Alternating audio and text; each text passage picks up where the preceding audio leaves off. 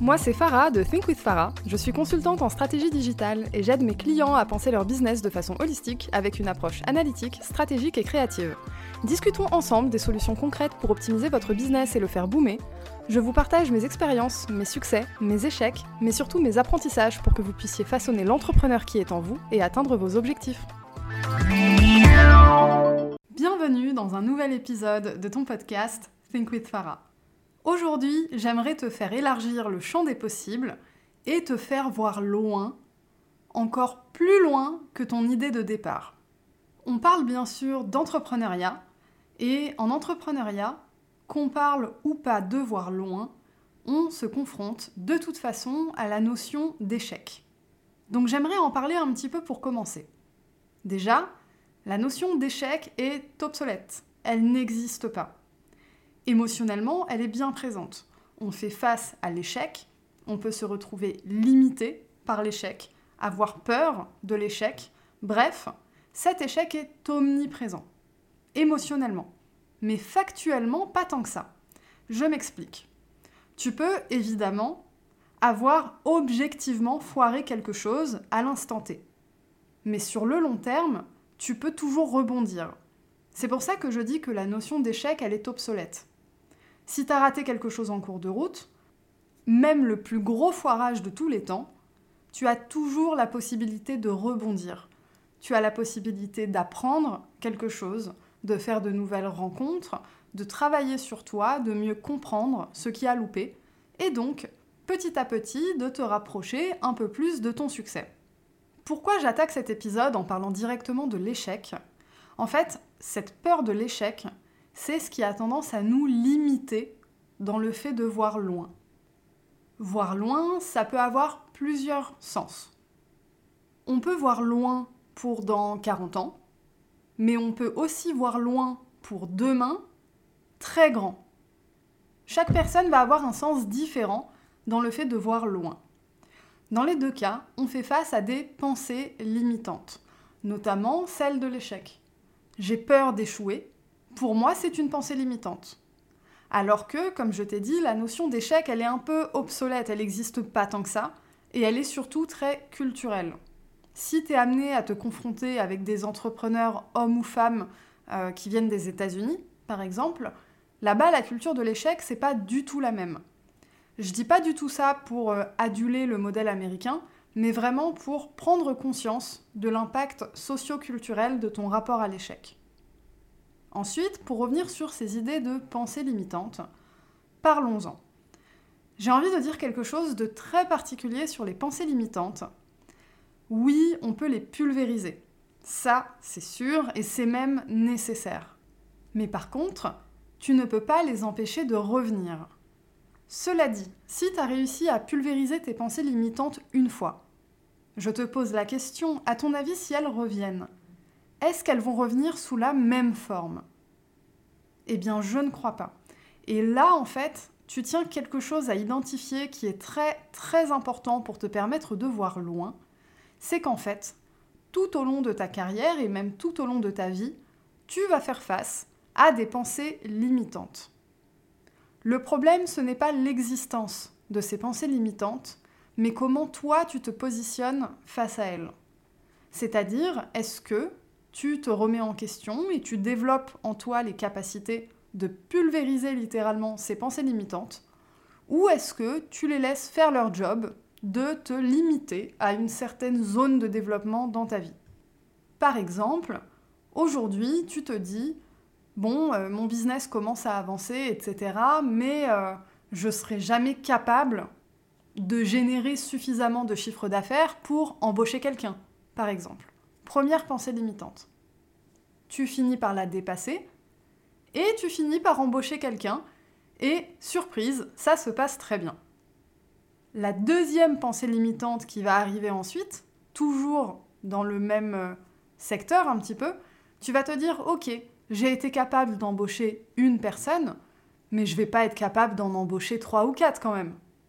Et puis petit à petit, tu dépasses cette pensée limitante et tu te développes et tu finis par les embaucher, ces 3-4 personnes. Et ainsi de suite. Ou alors, ah ben non, je vais jamais être capable de dépasser les 10 000 euros de chiffre d'affaires. par mois, par exemple. Tu finis par les faire, et puis, ah ben non, euh, je vais pas être capable de faire 15 000 euros de chiffre d'affaires. Et ainsi de suite, tu vois.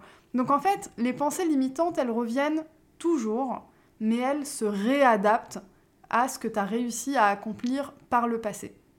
Le truc, c'est que tu ne peux pas voir aussi loin dès le départ parce que tu n'avais pas validé des objectifs intermédiaires.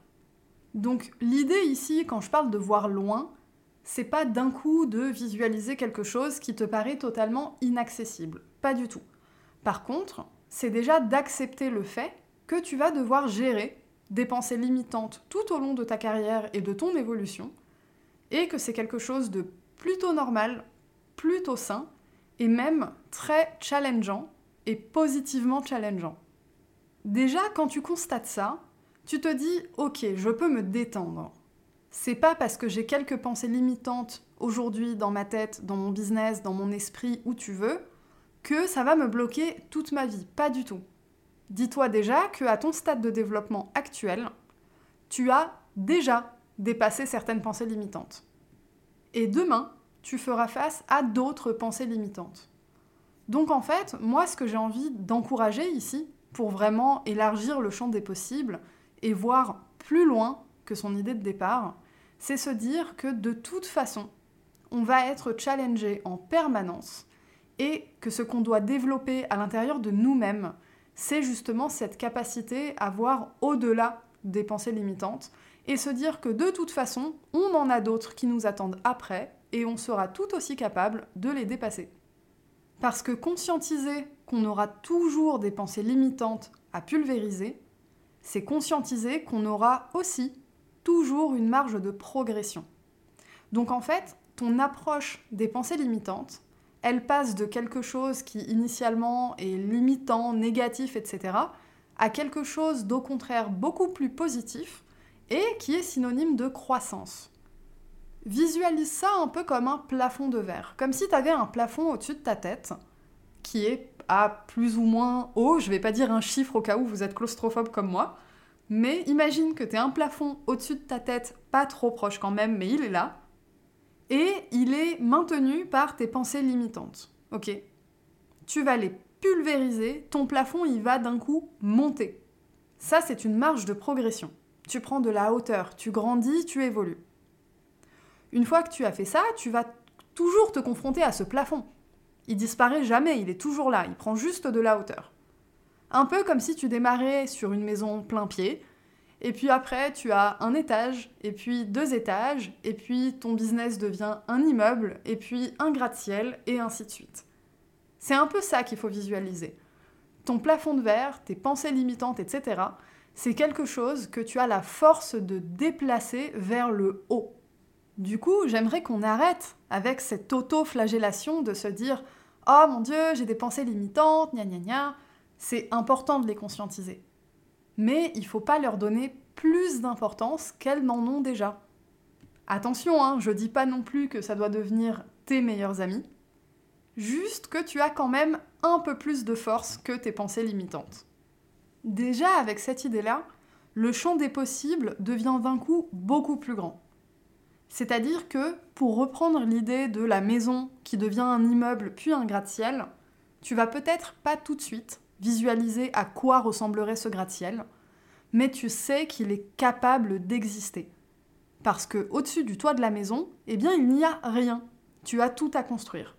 Donc tu as déjà ce travail d'acceptation qui est là et qui est bien plus positif que de se sentir étriqué autour de pensées limitantes, tu vois.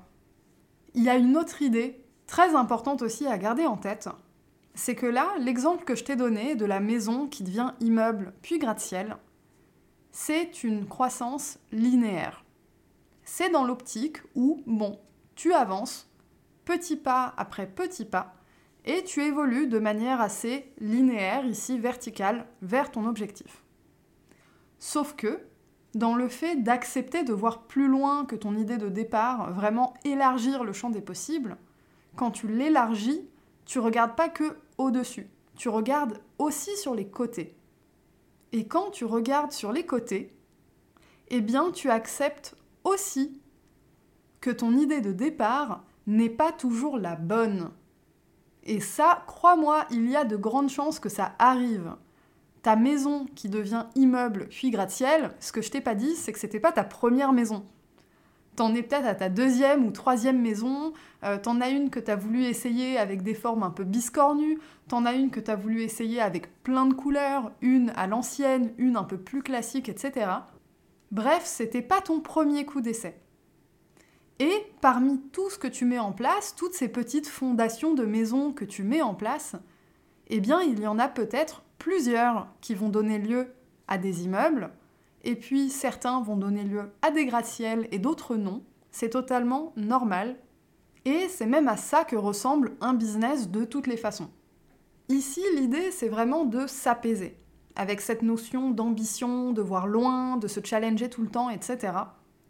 Tu peux démarrer l'entrepreneuriat avec une idée et finalement rencontrer le succès, ou du moins le succès comme tu l'entends, hein, il n'y a pas un succès.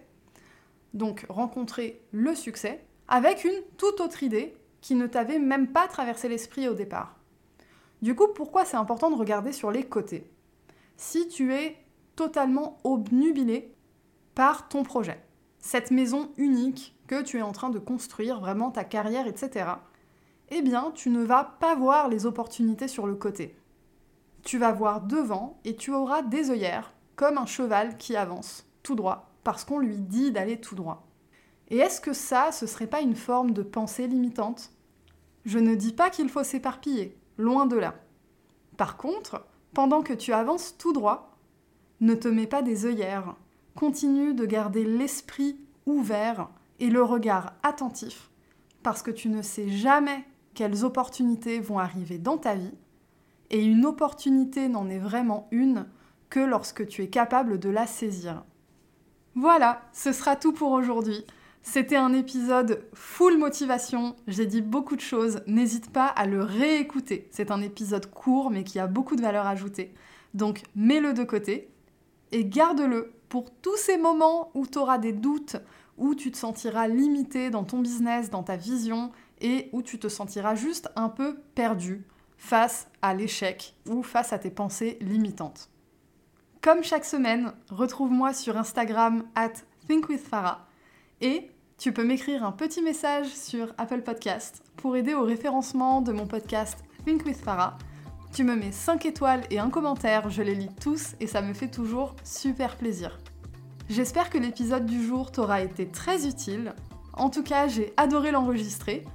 Et si tu veux travailler activement sur ton rapport à l'échec, tes pensées limitantes et réellement voir loin et atteindre tes objectifs, tu peux rejoindre la liste d'attente de mon programme Think With Yourself. Le lien est disponible dans la description de l'épisode. À la semaine prochaine!